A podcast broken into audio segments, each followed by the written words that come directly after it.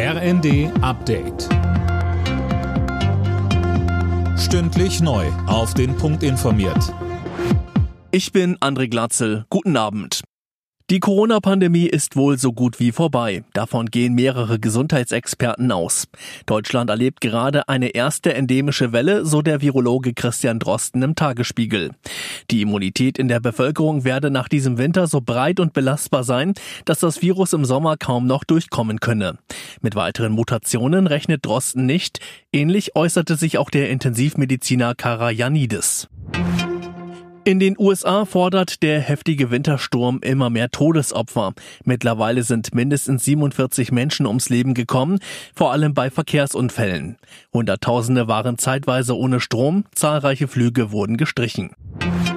Der russische Luftwaffenstützpunkt Engels ist offenbar von einer ukrainischen Drohne angegriffen worden.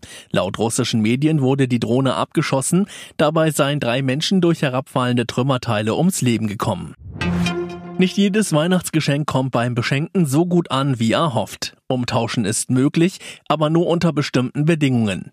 Im stationären Handel kommt es oft auf die Kulanz des Verkäufers an. Im Internet gilt die allgemeine Widerrufsfrist von 14 Tagen.